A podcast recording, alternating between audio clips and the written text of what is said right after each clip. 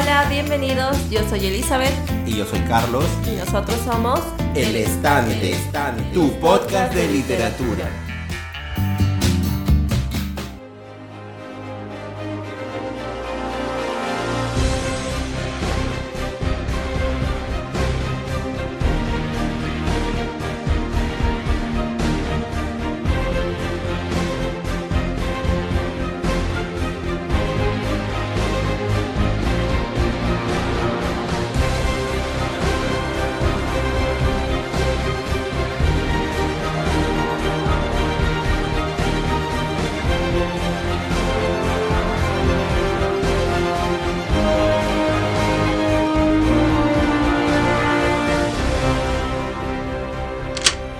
Empecemos como siempre con los recados. Hoy tenemos dos mensajes que nos han escrito en el iBox sobre nuestro programa anterior que fue Llámame por tu nombre. Vean, Max 2019 nos escribe y nos dice, muy bueno el programa, nunca leí nada de este tema, pero es muy bueno que hayan hablado sobre este tema, porque estos libros son necesarios para hacer un mundo un poco más inclusivo. Muy bueno, saludos. Bueno, gracias Máximo por el mensaje. Igual que tú, yo no había leído anteriormente un romance de ese tipo, pero me sorprendió. Yo creo de que lo bonito de leer es encontrarnos así con nuevos mundos, con cosas diferentes, ¿no? Que traigan especialmente temas que nos hagan reflexionar un poco, ¿no? Claro, o sea, siempre es bueno leer cosas nuevas. Hay que darle una oportunidad a los títulos. Así estos no se conviertan en nuestros favoritos. Tenemos el agrado de haber explorado un poco más y tener la mente un poco más abierta. El segundo mensaje es de Manuel Diego. Él nos dice, me encantó, me revivieron los feelings que sentía leer el libro y concuerdo con que el final del libro es mejor que el de la película. Muchas gracias Manuel, qué bueno que te gustó nuestro programa y que te haya hecho recordar, ¿no? Todos esos momentos. Es un libro así, ¿no? Que, que te toca. Gracias de nuevo. Y sí, el final del libro tiene un toque diferente a la película. Gracias a los dos por los mensajes, espero que nos sigan acompañando y que más gente se anime a escribirnos. Queremos saber sus opiniones, críticas, sugerencias y comentarios. Para eso nos pueden escribir a el.estante.podcast.gmail.com o en los comentarios del iBox que siempre estamos leyendo o ir a nuestra página de Facebook. Bueno, hoy vamos a reseñar un cómic de la Marvel que se llama X-Men Season 1, que en español sería algo así como X-Men primera temporada, de Dennis Hopeless y Jamie McKelvey.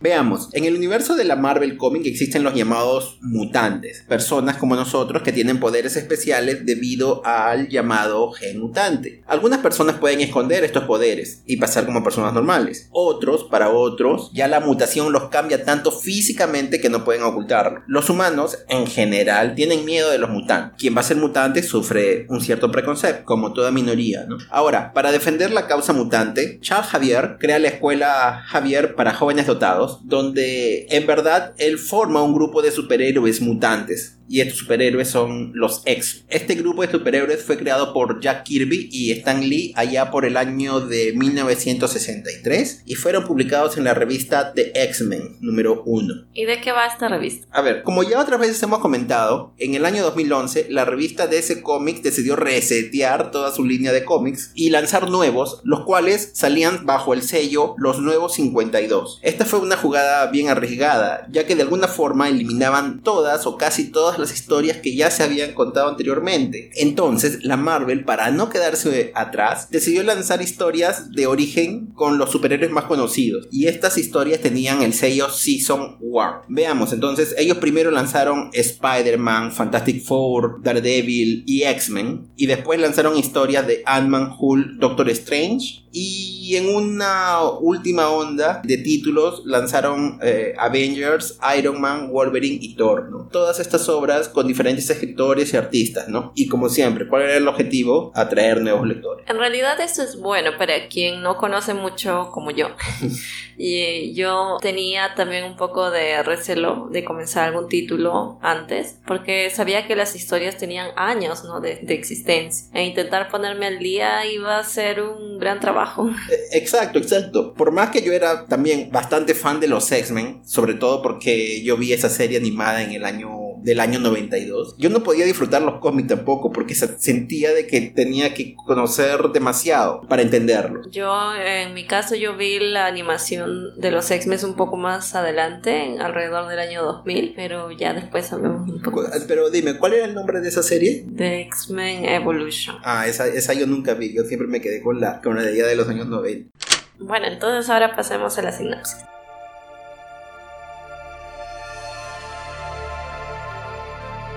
Bienvenidos al primer año de los X-Men. Esperamos que sobrevivas a la experiencia.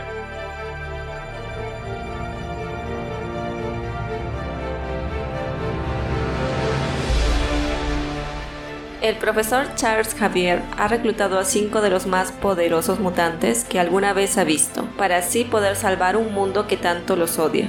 Pero ese no es el único problema. Ellos son adolescentes, tienen que sobrevivir tanto a las hormonas como a sus incontrolables poderes. Todo eso mientras luchan por sus vidas.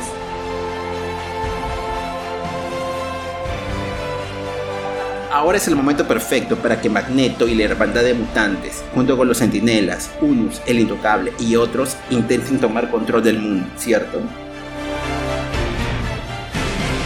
Tú creías que conocías la historia.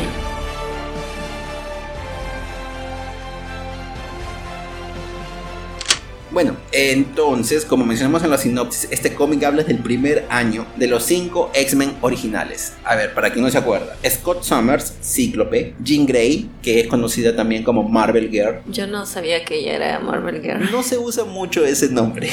Siempre la llaman Jean Grey. Hank McCoy, que es Bestia. Bobby Drake, que es el hombre de hielo o Iceman. Y Warren Worthington III, que es Ángel. La mayor parte de esta historia está contada a través de la perspectiva de Jean Debemos tener en cuenta de que ellos son adolescentes y sus edades varían entre 12 y 16 años, me parece. Yo diría de que quien está esperando una historia de luchas entre, entre mutantes poderosos o, o, entre mutantes y humanos, no va a estar completamente satisfecho con este cómic. Este cómic especialmente habla sobre historia de adolescentes que enfrentan problemas algo fuera de lo común, ya que son mutantes, ¿no? Es un cómic que habla más que todo sobre la relación entre ellos y los dramas que se crean. Claro, porque ya sabemos que todos los adolescentes se hacen unos dramas como el programa anterior. Y imagínense si estos adolescentes tienen adicionalmente un poder especial. Entonces, yo creo que sale una historia bastante interesante. Claro, sí, la historia es bien interesante. Por eso no pueden esperar un cómic así con muchas reviravueltas. No existe una gran trama final, porque ese no es el objetivo. ¿no? El objetivo es contar estas pequeñas historias que ellos vivieron este primer año. No, y además de todo el drama que hay entre ellos, ¿no? Que se ve, también los vemos luchando por alguna aceptación en la sociedad, o sea, porque ellos son diferentes y las personas del común, digamos, les tienen miedo y saben que pueden ser más poderosos que ellos, por eso no los aceptan, por eso hay toda esta discriminación que comentaste al inicio.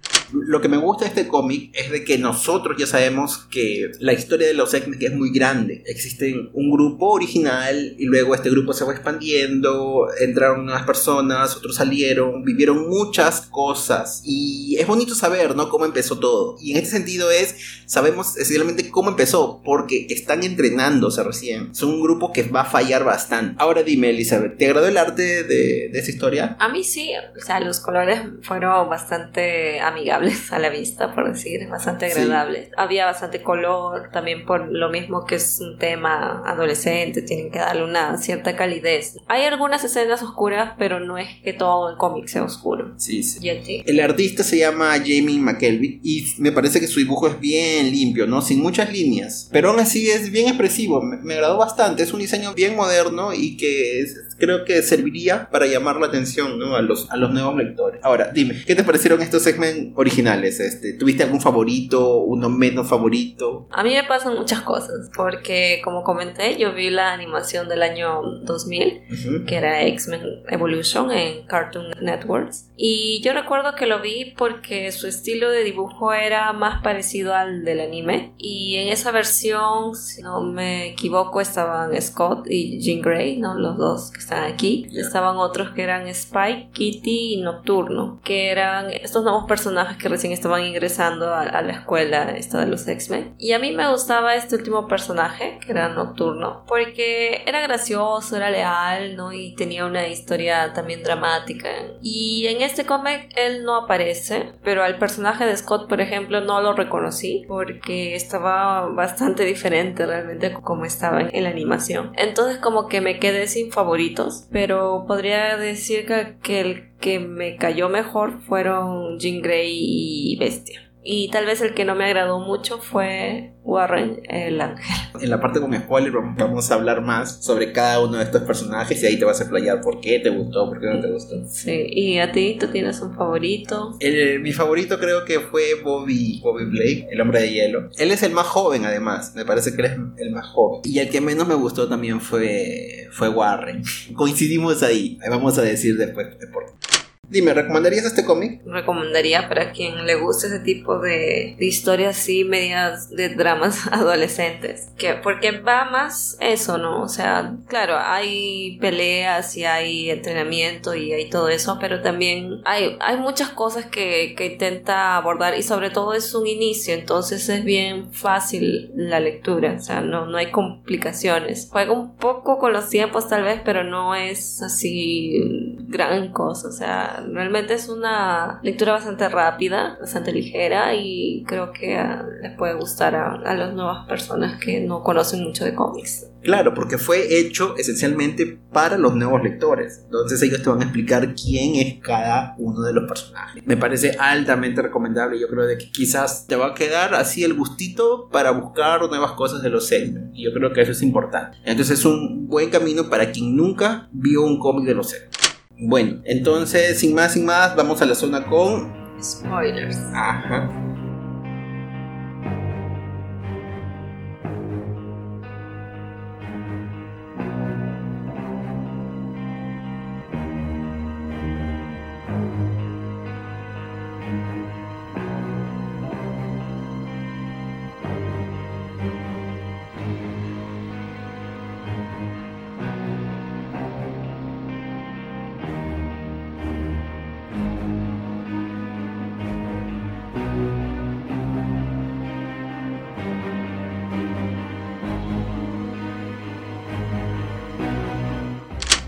Esta zona con spoilers vamos a hablar primero de cada uno de los personajes para así explayarnos un poco y después unas pequeñas historias que se desenvolvieron en el, en el cómic. Entonces la primera es Jean Grey, Marvel Girl. Jean Grey es una adolescente que recién ha despertado sus poderes de telequinés. El profesor va a su casa, habla con sus padres, ¿no? Para ayudarla y los padres le dan permiso para que ella vaya a la mansión, a esta escuela. Entonces el cómic bien que comienza propiamente con ella llegando a la casa y tropezándose con Ciclo ella trata de tomarlo a la broma, pero como que él es muy serio y simplemente se va, ¿no? Creo que ni, ni, pide perdón. Y entonces es ahí cuando ella le toma un poco de recelo a él, ¿no? Y es un poco gracioso porque tú ya sabes, por la historia de los X-Men, de que tanto Cíclope como Jean Grey van a terminar siendo pareja, ¿no? incluso van a casarse. En la animación me mostraban que ellos eran pareja, sí, pero que no terminaban casándose.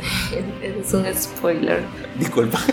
y ya. Bueno, algo que me llamó la atención de Jean Grey, aparte de que la historia es narrada en la perspectiva de ella, que me parece genial porque es la visión de la única mujer de, del cómic, y es que los padres de ella, de Jean Grey, no sabían que se trataba de una escuela de pelea, ¿no? Que ellos iban, los estaban reclutando para combatir con alguna cosa en el futuro. Y obviamente el profesor no se lo comenta a los padres para no preocuparlos también, ¿no? Y ella me parece bastante madura al recibir esa noticia, porque si bien este, cualquiera recibe, no, ves, va a ser de pelea, entonces te, regresas, no te vas. Especialmente cuando, como dices, es la única chica del grupo, es la única chica que va a pelear ahí. Ella aceptó así en, en buen plan, ¿no? Bueno, después de tener ese encuentro así tan, tan frío con Cíclope, ella conoce a Warren, ¿no? A Ángel. Y... ¿Quién la ayuda? Claro. Y ellos se convertirían en muy buenos amigos y eventualmente ella va a tener un crush con él, ¿no? Entonces, eh, mucho de este drama adolescente que venimos hablando viene, ¿no? Por, por ella. Yo creo que a ella lo que le interesó a, de Warren al inicio es que obviamente, ¿no? Comienza a conocer a estos chicos. Uno está muy, muy serio, no pide disculpas, nada. Otro es un poco más bromista, muy, como ella lo va a mencionar después, como si fuese un hermano pequeño. Y el otro que también no tiene así mucho interés en ser caballeroso o, algo por el estilo. Y el que sí tiene eso de, de, ser un poco más atento y amable es Warren. Y por eso es que tal vez ella comenzó a tener sentimientos por él. Los otros como que estaban en sus mundos. Bueno, el siguiente personaje sería Scott Summers, que es Cíclope. Como todos deberíamos saber, Cíclope él es el líder de los X-Men. Y me parece que él debe haber sido el primero en haber sido reclutado. Su poder es lanzar rayos por los ojos, por eso él siempre usa unos lentes especiales con que puede controlar el poder. Él es muy joven también, pero él es bastante centrado en su entrenamiento. Y es por eso que él ignora a Jean Grey, porque él creo que estaba yéndose a entrenar. Sí, él se exige bastante. O sea, él quiere dar el 200% de su capacidad. Claro. Pero a pesar de todo, él a lo largo del cómic él va se va mostrando que él tiene ciertos sentimientos hacia Jean Grey, ¿no? Pero así es, él es como que, que dice un poco tímido. Yo diría también que para él ser líder es un peso bien grande, ¿no? Ya que se la pasa entrenando, ¿no? En esta sala que se llama la sala de peligro o Danger Room. Y, él entrena solo, ¿no? O si no es solo, a veces entrena con copias de los otros X-Men. Porque su entrenamiento básicamente para él sería como saber direccionar, saber dar órdenes, tener una buena estrategia de cómo los demás van a acatar sus órdenes y cómo va a salir un plan exitoso. Entonces yo creo que por eso él, él no le interesa mucho relacionarse, que es raro, ¿no? Debería relacionarse para poder saber cuáles son las capacidades de cada uno. Claro, ese es el gran error de él. y, así va viendo, ¿no? Pero él es muy como que muy robótico, muy mecánico, todo lo ve así milimétrico, pero no ve que hay también sentimientos en, envuelta que pueden mudar o cambiar las acciones de, en un plan. Tú me decías de que este Scott parecía un soldado de Charles Javier, mientras que tú recordabas que en esa animación que, que, te gustaba ver, él era diferente. Claro, el Scott que yo vi de la animación del 2000 era un Scott más, más líder, o sea, él se preocupaba por, la, por su gente, ¿no? Como debe ser un líder, ¿no? O sea, preocuparse por si el bienestar, el ánimo de, de las mismas personas, no solamente tanto el en forma física, sino también en forma emocional. Y por eso él estaba atento a cómo se estaban sintiendo, cómo les estaba yendo, si tenían algún problema. O sea, bastante atento en resumen. Y este Scott de aquí no, pues o sea, lo vemos todo en su mundo, ¿no? No, no le interesa mucho relacionarse. Sí, pues ese es el problema de, de Cíclope en este cómic. Pero aún así no es el peor personaje. Sí. bueno, entonces ahora hablemos de Warren Kenneth Worthington III, que es Ángel, ¿no? Bueno, él es un chico así, él, él, tiene mucho dinero, él es un chico de la alta sociedad. Inclusive en un momento él llega a la mansión X casi con, con un carrazo, ¿no? Eh, me parece que él no, no interactúa tanto con los otros X-Men, pero él se hace rápidamente amigo de Jean Grey, como ya mencionamos, ¿no? Con la que él siempre habla, ¿no? Y se llevan bien. ¿Cuál es el poder de, de Ángel? Bueno, él parece una persona normal, pero él tiene alas y él tiene, la, y él tiene la capacidad de volar. Solamente que él esconde sus alas muy bien, ¿no? Con su ropa y tiene unas cosas ahí para poder esconderlo. Claro, yo pensé que él iba a ser un líder de esa época, tal vez pensé, ah, tal vez como es el inicio, entonces God está todavía no está totalmente entrenado para liderar. Y Warren iba a tomar ese puesto. Entonces por eso me cayó súper bien cómo se presentó y todo, pero después... Ya, ah, no, al inicio, entonces como hemos dicho, al inicio Warren es un personaje que, que le da la bienvenida a Jean Grey y le presenta a los demás como un anfitrión. Claro, entonces ahí él le presenta a Bob y a Hank, ¿no? Pero después nos vamos dando cuenta de que mientras habían sentimientos de Jean que crecían hacia él, él nunca fue tan atento con ella, ¿no? En algún momento él comenta de que él no la veía como una chica, y él decía, no, Jean es Jean, y justo eso es lo que más o menos haría de que ellos se enfríe esa amistad que ellos tenían. Lo que pasa es que Jean comenzaba a insinuarse un poco, muy sutilmente, obviamente, nada arrebatado, de que sería bueno que si él quiere estar con una chica, también sea una chica mutante, porque si no va tener ese problema de esconder sus alas y todo eso, ¿no? Y él no se daba cuenta de... De que ella pedía para que le interese. Claro, él no se daba... Él tal vez como él nunca vio a Jean Grey de esa forma, entonces él también se cerró y entonces ahí comencé a verlo un poco diferente a él. Parece bastante despistado, o sea, no captaba las indirectas de, de ella, a pesar de que no eran tan indirectas, ¿no? O sea, realmente era para pensar un poquito y ya vas a ver que sí quiere estar contigo. Warren es como un chico que simplemente no entiende unas indirectas sutiles y bueno, puede ser. o sea, hasta ahí no tenía así tan, tan, medio que me incomodaba su no darse cuenta, pero ya después, a, medida que va avanzando la historia, también su participación me hizo pensar, no me cayó bien. Bueno, entonces ahora pasemos con Robert o Bobby Drake, que es el hombre de hielo, Ice. Me parece que él es el más joven del grupo y su aspecto, ¿no? Es gráficamente es como la de Justin Bieber, ¿no? Cuando Justin Bieber se hizo famoso cantando Baby y él y tenía así, ¿no? Este ese cerquillo. Cuando tú veas la imagen de Bobby vas a decir este pate era Justin Bieber. y bueno, como su nombre lo indica, eh, su poder es convertirse en hielo. Y bueno, además de eso tenemos que su mejor amigo es es Best. Bobby es un chico tranquilo y que Pero no es tan tranquilo. No, es que es medio hiperactivo. Sí, pero en comparación con los otros me parece digamos que normal. Ya, él es el más normal posiblemente del grupo, es bromista y todo, pero es que... que vive su adolescencia normalmente. Claro, pero es que lo digo que más tranquilo es de que con él no hay quizás tanto drama. A él, toda esa drama adolescente como que él está ahí, pero no, no es que...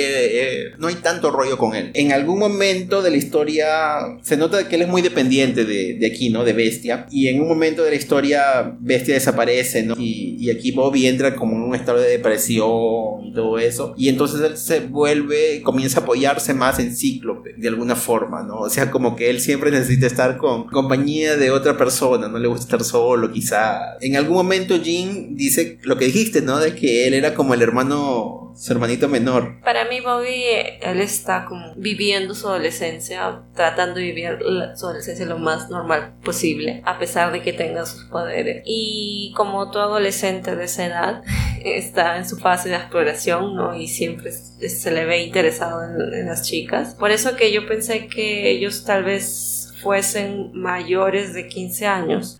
Bueno, y él, él es bastante cómico, ¿no? Le da así esa alegría al grupo y por eso, ya lo mencionó, que es como que todos son, todos tienen elementos diferentes que hacen un buen grupo. Sí, los personajes están bien diferenciados.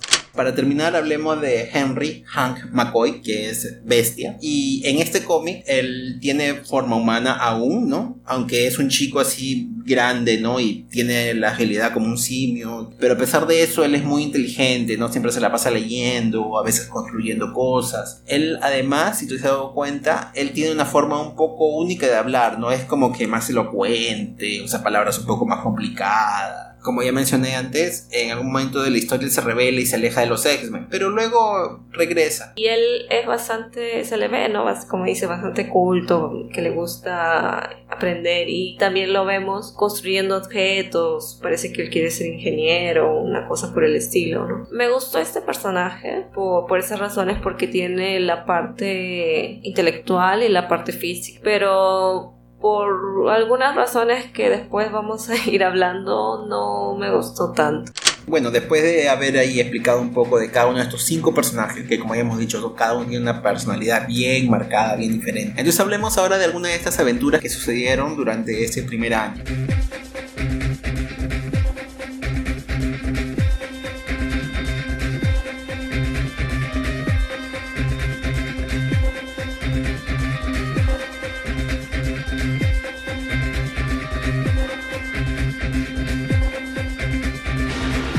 La primera sería el encuentro con el villano clásico de los X-Men, Magneto. Ellos se encuentran con, con, Magneto en una base naval. Y bueno, eh, ¿tú te recuerdas cuánto, en cuánto tiempo había sucedido eso? ¿Después de cuánto tiempo? Eso fue a tres semanas después de la llegada de Jean Grey. O sea, me pareció bastante prematuro para ella al menos, que recién estaba llegando. Aunque el, el desenvolvimiento de ella sí fue bueno, sí me gustó. Sí, las cosas de ellos iban bien, pero obviamente comenzaron a cometer algunos errores, ¿no? Por ejemplo, Cíclope termina destruyendo edificio. En algún momento él intenta luchar contra Magneto, pero es vencido fácilmente. Pero aún así, Magneto solamente quería dar un... Quería... sí, quería presentarse, ¿no? A la humanidad y decir, ¿no? Este, miren, yo soy mutante y este es mi poder. Entonces él no mata, ¿no? A, a ninguno de los X-Men. Ya después nos enteramos de que Charles Javier se comunica telepáticamente con Magneto y hablan un poco, ¿no? Sobre su antigua amistad, que eso es una historia que eh, bien conocida, ¿no? Que el villano de los, de los X-Men fue amigo del líder de los X-Men, el profesor Javier. Sí, yo me acuerdo un poco de la película. Este cómic no se enfoca mucho en el pasado del profesor Javier. Más que todo son los Nuevos. Sí, los chicos, ¿no? Los- Otra historia es la salida al carnaval. ¿Qué sucede? Ah, bueno, un día Ángel llega molesto a la mansión y Jean Grey le pregunta por qué él estaba así, ¿no? Y él le comentó de que tuvo que romper con su chica, con, con la chica que estaba saliendo, porque ella le había pedido ir para a la piscina. invitado a ir a la piscina. Y obviamente él tuvo que dar una excusa para no mostrar su... Entonces, bueno, él está molesto porque se siente incomodado por su situación de mutante. No, y ahí Jean Grey le invita a ir al carnaval para olvidarse, ¿no? Y para pasar un tiempo a solas. Solo que él no captó la idea, dijo, ah, voy a llamar a los chicos. Y por eso fueron también Bobby y Hank. Claro, eh, obviamente Jean está un poco triste por eso. Y bueno, entonces ella simplemente dice, bueno, también me llamaría a Ciclo. Entonces, cuando ella va, Pero Cíclope está entrenando. sí, ellos tienen un malentendido, porque obviamente Cíclope no, no quería ser interrumpido. Y entonces ella, bueno, lo deja sin invitación y, y simplemente se van los cuatro, ¿no? Ya en el circo o carnaval se comenta, ¿no? De que antiguamente los mutantes se escondían, ¿no? Eh, en estas ferias, guían, porque era una especie de refugio, ¿no? Para poder esconder los poderes o las deformidades que te producía la mutación. Algo así como American Horror Story. Ah, exacto, sí, sí, esa serie que una temporada Cir- fue Circle, ¿no? ¿Cómo se llamaba? Freak Show. Ah, Freak Show. Sí, es una buena serie, tienen que ver. Y ahí también Jean Grey y Warren hablaron sobre cómo se dieron cuenta ¿no? de sus poderes. Estaban conociéndose, ¿no? Sí. también de hacerlo olvidar ¿no? un poco y darse cuenta de que los dos son iguales ¿no? y que son amigos, pueden ser algo más. Pero comenté, Warren no se da cuenta de estas indirectas. Al final medio que dijo, espera, estás insinuando que y justo son interrumpidos. ¿Por qué son interrumpidos? Porque comienza una pelea. ¿Qué sucede? Que había salido una chica que era mutante para hacer aquí una especie de show y aparecieron ahí Personas. humanos eh, que eran antimutantes. Entonces... Comenzaron a tirarle cosas. Sí, comienza ahí un conflicto, ¿no? Ahí aparece entonces Han y Bobby intentan ayudar también. Todos terminan peleando. Y ahí aparece un mutante que también es más o menos famoso, que se llama Blob. Eh, es bien grande, gordo, es mórbido y demuestra tener una fuerza así bien enorme. Incluso comienza a vencer, ¿no? A- hasta incluso a Han, ¿no? Que también sabemos que es fuerte, ¿no? Y bueno, al final, ¿qué aparece? Aparece el profesor Javier y derrota a Blob con sus poderes mentales, ¿no? Y él había ido, ¿por qué te aparece el profesor allá? Porque Cíclope lo llevó allá. Entonces, él había escuchado más o menos algo de la historia de que iban a ir a un carnaval y él decidió llevar al profesor para que vea si todo iba a estar bien. ¿Y qué sucede con Warren? Ah, al final él salva a esta chica que estaba en problemas y parece que le, le gustaron, se gustaron mutuamente y entonces él comenzó a salir con esta chica. Y Porque Jean le había dicho que salga con una mutante. Claro, le tomó la palabra. Claro que ella se refería a ella, pero bueno. Sí. Pero Jean Grey de todas maneras lo tomó, o sea, obviamente se molestó, se deprimió tal vez, pero sigue adelante. para simplemente para complementar acá, este personaje de Blob, él aparece en las aventuras clásicas también, ¿no? De los X-Men allá por los años 60. La siguiente aventura sería la aventura en la Tierra Salvaje. ¿Qué cosa es esto? ¿Qué cosa es la Tierra Salvaje? ¿No? Es un lugar donde toman varias aventuras clásicas de los X-Men y es una especie de jungla prehistórica que está bajo el hielo polar de alguna forma, ¿no? Entonces esta historia comienza con Ángel y- Jean, los dos atrapados en la Tierra Salvaje y ellos comienzan a discutir exactamente por eso, porque él comienza a hablar de, ah, pucha, yo tenía que encontrarme hoy con mi enamorada y no voy a poder y Jean se molesta, ¿no? Y le dice, no quiero que hables de ella. Están ahí los dos molestos, Warren no entiende por qué ella está molesta y bueno, aparece un tiranosaurio, ¿no? En ese momento comienzan a pelearse los dos porque los dos también no pueden vencer al tiranosaurio, pero al final aparece Cíclope y lo salva, ¿no? Y en ese momento Jean está molesta con Warren y simplemente se acerca a Cíclope y lo besa. Sí, pero antes de eso había pasado algo entre ellos, o sea, Scott parecía estar interesado, solo que no sabía cómo acercarse, porque cuando Jean Grey va a invitarlo para ir al carnaval, ella sale molesta, ¿no? Y después él va, ¿no? Con, con el profesor y todo, y me dio a entender como que él se preocupó de que ella estuviese molesta con él. Entonces tal vez unos días después o un tiempo después, él comienza a sentir cosas por ella o, recién está intentando entender qué cosa es lo que sentía y le pide consejos a Warren sobre cómo pedirle a una chica salir. Y él le comienza a dar así unas, unos consejos básicos y el mismo Warren dice, pero eso no te va a servir porque tú le vas a pedir a Jean Grey y ella no es una chica, una cosa así. Ella es Jean. Primero Scott se asombra porque obviamente se dio cuenta de que era como él sabía, ¿no? Es muy transparente. sí. Y, pero Jean Grey también estaba por ahí escuchando la conversación. Entonces a mí me parece de que ella sabía de que Scott tal vez sintiese algo por ella y estaba esperando que él haga ese paso. Entonces tal vez también, o sea, aparte de estar molesta con Warren, también se dijo por, o yo pienso que ella tal vez se dijo, ¿por qué me estoy interesando por este chico, mejor me intereso por el otro que parece interesado y, podríamos, tal vez podría funcionar. Entonces yo creo que por eso surgió eso del beso. ¿Tú crees que todo empezó por el, por el lado de Scott? Quizás empezó cuando ellos van al carnaval y, él quiso disculparse con ella y, ella no, no quiso nada. Claro. La siguiente historia sería la Hermandad de Mutantes. Para quien no sabe, la Hermandad de Mutantes también es, es un grupo de villanos mutantes que también aparecen en varias historias clásicas de los seres. ¿Y qué sucede aquí? Bobby se encuentra con una chica, dice que es muy, muy linda. Y entonces él comienza a seguirla, ¿no? Y luego se da cuenta de que eventualmente otros tipos, ¿no? Se, se estaban juntando con ella. Y él reconoce a Blob. Y entonces al final ve que todo se encuentra con Magneto. Entonces es Bobby quien los llama, ¿no? De la hermandad de mutantes malvados o malévolos, una cosa así. Y, o malignos. Eh, a ver, ¿quiénes son? La chica linda, ¿quién era? Era la bruja escarlata, Scarlet Witch. Luego había, estaba también Quicksilver o Mercurio. Que en, algunas películas de los X-Men él era bueno. Lo que sucede es que él empezó como un villano y luego se convirtió, parece que en héroe. Se cambió de bando. Sí. Y aparentemente los dos son hijos de Magneto. Mercurio y, y la Bruja Escarlata. Son ¿Ah, hijos. Sí, sí, son hijos de Magneto. Hasta donde yo leí, yo no sé si habrán cambiado la historia ahora, no sé. Bueno, también está el sapo, Todd. Bueno, ¿por qué es el sapo? Porque su lengua se estira como. Exacto. Ajá.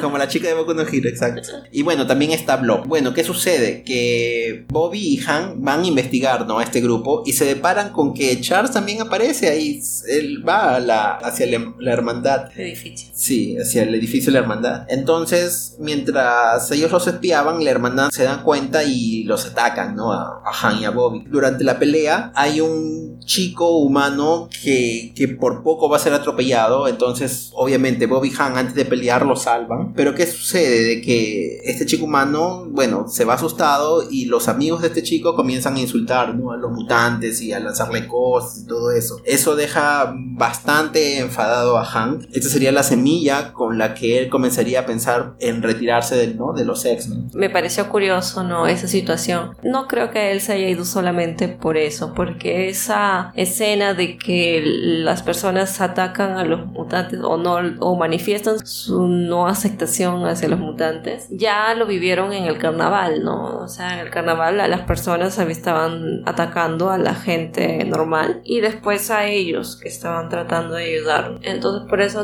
me parece medio curioso, ¿no? De que él haya dicho, ah, pero yo por qué voy a arriesgar mi vida por salvar a gente que no, no es grata. Han, obviamente, él dejaría, después dejaría a los mutantes sin decirle nada a nadie, simplemente terminaría yéndose hacia la mala. Pero eventualmente, al, al cabo de unos días, me parece de que él regresa y habla, ¿no? Con Javier y Jean, que estaban afuera de la mansión. Ahí, ¿no? Se enfrentan el profesor Javier y Han discutiendo, ¿no? Sobre por qué proteger a quien me odia. Y Javier le dice especialmente de que la actitud de Han es infantil, ¿no? Que el camino de los x siempre va a ser difícil y que tú no puedes dejar esa labor simplemente porque ella es difícil. Pero Han, obviamente, aún es un adolescente y por más inteligente que sea, él se va a molestar y, y se va a ir. Claro, por eso mismo, ¿no? Él es el más inteligente, el más que podría entender eso, pero quien más entiende eso me parece que son los otros. Son los otros. Entonces, bueno, hablemos un poco ahora del, del triángulo amoroso. Como ya hemos dicho, Jin tiene sentimientos por Ángel. Al inicio. Exacto, al inicio. Eh, pero él nunca salía con ella sola, así, nada, nada, nada de eso. Ella después escuchó de que parece que Scott estaba interesado en ella y que ella, ella estaba ya de alguna forma un poco desencantada con Ángel. Lo que sucede es que la situación se había puesto tan fría de que ellos ya no hablaban. Ellos pararon de hablar y dejaron de ser amigos. En algún momento, entonces Warren trata de hacer las paces con ella. Entonces se, le acerca y le dice que no le gustaba estar así con ella, porque no volvían a ser amigos. Y entonces ella le dice, ¿sabes qué? Ella se sincera y le dice, ¿sabes qué? Yo tenía sentimientos por ti, pero bueno, ya lo superé, le dice. Entonces no vuelvas a comentar sobre esto y simplemente, ya, ahora sí, sigamos nuestra vida, pero yo me había molestado por esto ya. Y entonces, ¿qué hace Warren? Él se sorprende, le dice que tú estabas interesada en mí. Ah, ya, y bueno, le roba un beso. Obviamente ella se va a molestar, ¿no? Y se va a alejar de él. Pero ¿qué sucede? Scott, él estaba viendo lo que estaba sucediendo a lo lejos. Entonces Scott vio de que Warren la besó y también se molesta con Warren. Obviamente, ¿no? Porque Warren supuestamente él sabía o ya había insinuado de que Scott estaba interesado con ella y por eso se va. Claro, o sea, yo lo entendí porque Warren, que dice que no ve a Jean Grey como una chica con quien salir, o sea, ¿por qué besarla? No, no- no entendí, no, era necesario, o sea, no, no era que ella estaba pidiéndole, sí, yo estaba interesada y dame un beso ahora, no era eso. Claro, ella le dijo ya lo superó. Claro. Y al final, o sea, él en algún momento él estaba saliendo con otra persona. No sé si habían terminado ya en esa. Yo creo que quizás ya había terminado con la chica. Igual, o sea, me pareció todo un drama. de- No, claro, él complicó las cosas porque ella le dijo, si yo tenía tiempo pasado, ya fue, ahora entonces seamos amigos y él le da un beso y... Entonces, ¿qué sucede? Jean y Cíclope están molestos con Warren, Warren no sabe qué hacer, no está Han y... Bobby está deprimido. Está, Está está en, triste. sí, está en una depresión, está, se siente pésimo. Y él y lo que busca es consuelo con Cíclope, pero Cíclope no está muy interesado. en- Él no es muy amigable. Claro. En algún momento eh, yo recuerdo de que él le decía, oye, vamos a entrenar juntos, vamos a hacer esto. Y como que Cíclope le decía, ya, ok, ¿no? Pero o sea, como que si estás bien, si no, no estás, no hay problema. Entonces eso era un poco... Es un Jin, es un, perdón, es un Scott muy diferente al- al que hemos visto usualmente en las series o, o en las películas y todo eso. Entonces, cuando la situación está así tan tensa entre este grupo, aparece Un enemigo. Unus, el intocable. Que él es un mutante cuya habilidad es Ser intocable.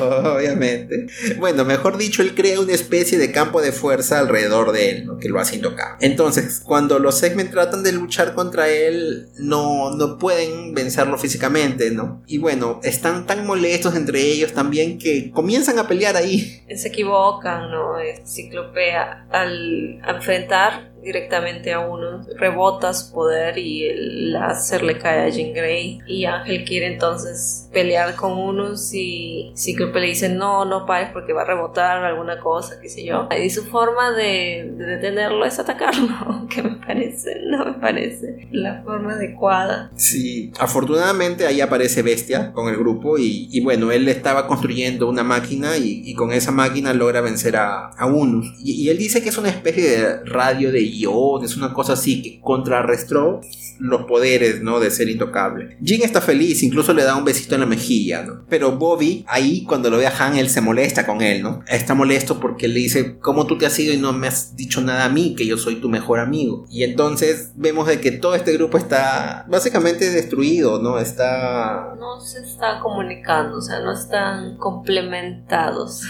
Claro, pero o sea, todo empezó por Warren.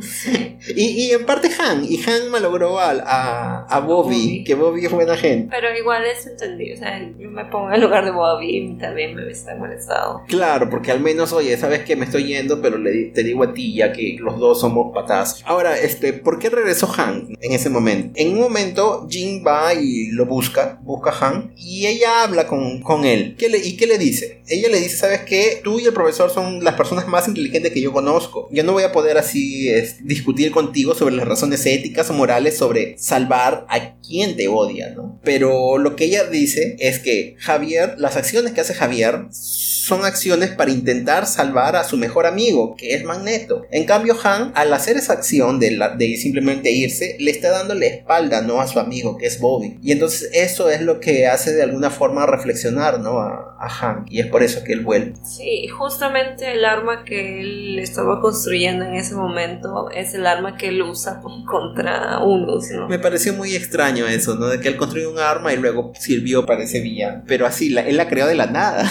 y después nunca más sabemos esta arma. Entonces, ese es un hueco en el guion de la historia que me parece bien descarado. No me gustó eso. Y la última historia que aparece sería el encuentro de Magneto en la escuela de Javier. Ya vimos que la situación del grupo no está bien, o sea, cada uno está molesto y no está confortable la vivencia ahí. Claro, Jean de alguna forma cree que Scott la odia, ¿no? Y bueno, se ve de que Cíclope, él, él está solo, ¿no? Este... Está tomando sopa solo. sí, se dice de que él simplemente se iba y comía sopa. Y, y Jean ahí se preguntaba, ¿no? De por qué ella se apenaba tanto por ver a Cíclope así, ¿no? Entonces quizás ese fue el inicio, bueno, si tú dices de que en algún momento ella se, comenzó a interesar un poco por Cíclope porque simplemente dijo, ah, parece que le tiene interés, pero esta vez parece que sí, que o sea, ella era una preocupación mayor, ¿no? Era, no quiero verte así, no quiero verte mal hacia él. Bueno, entonces Tarán aparece quién? Ángel, y le dice, bueno, la situación entre todos está mal, entonces yo he comprado una pizza, es la pizza de la paz, comamos y vamos a ser amigos. Ah, entonces obviamente Jin y Cíclope se van molestos. Claro, porque esas cosas no se resuelven con una pizza, o sea, Warren, ¿no? Hay que madurar un poco. esas cosas se resuelven conversando, ¿no? Y pidiendo disculpas. Y eso hizo pues que él sea mi menos favorito porque no me gustó esa actitud, o sea, como que no le dio la importancia de vida a lo que había hecho. Claro, o sea, no se interesó mucho con Jin y tampoco a lo que sucedió, no a todo, lo tomó como que muy a la ligera. Claro, o sea, yo entiendo de que ellos son adolescentes, son jóvenes, no tienen la experiencia, pero hay cosas que se van aprendiendo y si ya se hubiese dado cuenta en ese momento de que cuando todo el mundo se fue hubiese ido tras ellos y diciendo, pucha, no, yo en realidad disculpa, yo quería solucionar nuestros problemas y todo, hubiese sido otra cosa, pero bueno. Warren. Warren. bueno, entonces, ¿qué aparece? En este momento donde todos están ahí molestos, aparece Magneto invadiendo la mansión y ataca a Charles. Bueno, lo, aprisiona y para controlar los poderes mentales le pone el casco que usa Magneto y de alguna manera lo crucifica en la pared. Y luego va él a atacar a cada uno de los X-Men y los va atrapando. Y es gracioso porque el único que le da una defensa es, es Bobby, ¿no? Bobby lo engaña primero con una copia del hombre de hielo y, y después cuando sorprende a Magneto lo congela totalmente. Y obviamente se va corriendo ¿no? para buscar a los demás, ¿no? Era como que él sabía de que eso era temporal. A mí me pareció genial porque supuestamente él es el menos experiente, no es el menor del grupo. Sí, eso, eso fue chévere. Para esto, Magneto había encerrado a Scott y a Jean juntos. Y entonces ellos ahí, ellos estaban encerrados ahí en una especie de cúpula con metales que había hecho Magneto. Y bueno, ahí Jean habla y le dice, ¿sabes qué? Yo ya fui sincera con Warren y no me sirvió, pero de todas maneras yo quiero ser sincera contigo. Le pide primero una disculpa por toda esa situación que había. Es un tonto. claro, ella le comentó lo que había sucedido, ¿no? Y por qué había sucedido ese beso y todo eso. Y bueno, Cíclope le dice, ¿no? De que, de que sí, de que él, él tenía un cierto interés por Jean, pero él sabía de que Warren es el tipo de chico que se quedaría con ella. O sea, él sabía, él decía, en este triángulo yo voy a perder. Y bueno, Jean le dice que no sea tonto, ¿no? De que en verdad, para, para ella, ella ve a Cíclope en verdad como un héroe, ¿no? Por todo su esfuerzo y por todo lo que él está haciendo y tantas veces que lo ha salvado. Y le dice, ¿no? Que bueno, que simplemente de alguna manera perdone, ¿no? Por ese beso que él había visto, que en verdad era todo un malentendido, no, no había nada por qué preocuparse y de que, pero que en parte también era culpa de Cíclope al no haberlo invitado, que él debió haber sacado este... Exacto. Y entonces ella le dice, ¿sabes qué? Si tú me sacas de acá, si tú nos liberas, vamos... Salimos Exacto. Sí, a mí me gusta Jean Grey, que, sea directa, ¿no? Que ella se sincere y le comente a los chicos. Mismo que estos a veces se malentienden en algún momento. Sí. Pero es bueno, ¿no? Que ella no está así con esa situación, por decirlo, de, de mandar en directa, saber si alguien lo capta, ¿no? Sino que ella va y lo dice. Al mismo tiempo, Bobby rescata a Hank y como Bobby es Bobby, Bobby es chévere, lo perdona, ¿no? Y los dos juntos van y rescatan a Ángel. Entonces, en algún momento, ¿no? Los cinco se van a reencontrar para luchar contra Y entonces Ángel se da cuenta de que Jean y Scott están bien, ¿no? De nuevo. Entonces él se pone contento y le dice, ¿no? De, ahí en ese momento él toma, ¿no? Este, entra en razón y le, y le pide perdón a Jean, ¿no? Por ese beso y le dice que por favor lo olvide y que vuelvan a ser amigos. Entonces, estos cinco chicos ahora comienzan a actuar como un grupo y van a enfrentarse, ¿no? Con Magneto. Y Javier de alguna manera sonríe, ¿no? Porque sabe que ellos van a ganar. Y el cómic acaba ahí, exactamente. O sea, tú no ves cómo ellos vencen a Magneto. Simplemente los ves juntos, que han resuelto sus problemas y que ahora simplemente van a seguir enfrentándose y ahora va a ser quizás algo nuevo, ¿no? una nueva historia, ya que los cinco se entienden finalmente. ¿Qué te pareció a ti de que haya terminado así, así como que en un corte, que no haya habido una lucha final? Como es una historia que de inicio, ¿no? Que se están conociendo, han tenido, digamos, su primera ruptura, pequeña discusión entre ellos y ya solucionaron eso, convierte el grupo un poco más fuerte. Entonces, la historia en sí era eso, ¿no? Mostrar cómo ellos inician, cómo llegan, cómo hacen compatibles sus personajes personalidades y, tratan de buscar un, cierto equilibrio, una armonía. Entonces, para mí, eh, se ha quedado bien, ¿no? El objetivo me parece que fue cumplido. Sí, sí. La primera vez que yo leí no me gustó mucho porque dije, oh, yo quiero ver cómo vence, ¿no? Pero ahí dándole su nueva leída entendí, ¿no? Que es eso, es este cómic, como dijimos, se trata sobre la relación entre los signos, o sea, no sobre las batallas y todo eso, es cómo se, se va a unir este grupo, o sea, no es que simplemente, ah, vamos a unirnos y vamos a hacer un grupo, sino es pasar por buenas, por malas y luego el grupo, cómo se forma en sí, o sea, cómo se crean esas bases para que este grupo sea eh, un grupo que va a durar años y años, ¿no? Claro, cuando por ejemplo vemos a superhéroes que se forman grupos tipo Avengers o la Liga de la Justicia, ellos se unen y luchan contra algo, pero después ellos siguen su camino, o sea, no es que permanezcan juntos. Claro, los X-Men son una familia. Claro, en cambio los X-Men viven juntos. Ellos se conocen día y noche, entonces están ahí y crecen, ¿no? Van creciendo, se van aprendiendo entre ellos, empiezan a, a haber dramas también, ¿no? Va a haber todo, pero ellos van a solucionarlo, ¿no? Como toda familia, ¿no? Que hay problemas entre los miembros, pero se logra salir adelante. Sí, yo recuerdo de que yo quería una historia tipo X-Men Season 2, segunda temporada porque me agradó mucho estos personajes. Eh, yo quería conocer más historias así, que, que recuenten estas historias clásicas que ellos habían tenido de una forma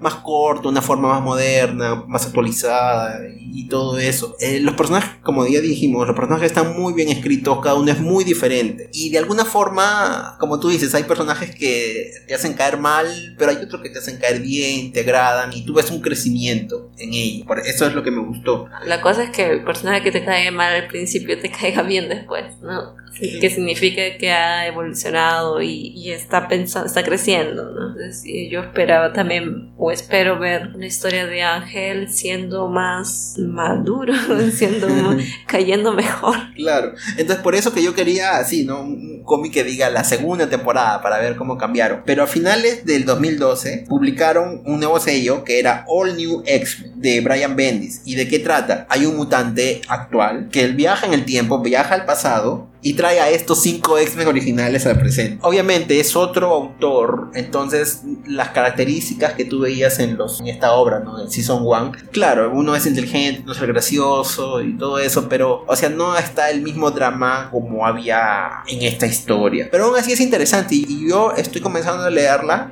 porque quería saber más, en verdad. Es una historia, esta es una historia que te va a dejar con ganas de querer saber más de los seres. O sea, yo sé más o menos porque en esta animación del 2000 que comento, ya parece que, que, pasó un tiempo, porque inclusive Jean Grey en el cómic tiene el cabello corto y en la animación lo tiene más largo, entonces significa que ha pasado un tiempo. Y inclusive Scott está diferente porque yo no sé, bueno, no sé si son dos Scott diferentes o dos Jean Grey diferentes, pero leyendo esto y comparándolo con la animación me da a entender como que sí, esto es el inicio y pasa un tiempo y ellos se convierten de esa forma. E-, Eso es lo chévere. Cada historia siempre va a tener di- diferentes grupos, pero es bueno conocer la de los originales, lo que iniciaron estas historias, que eran los cinco.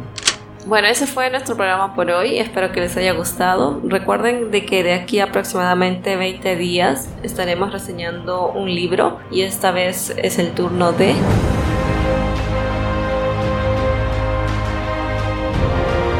Ender's Game, el juego de Ender, de Orson Scott Card. Muchas gracias, espero les haya gustado el episodio de hoy. Gracias de nuevo. Chao. Chao.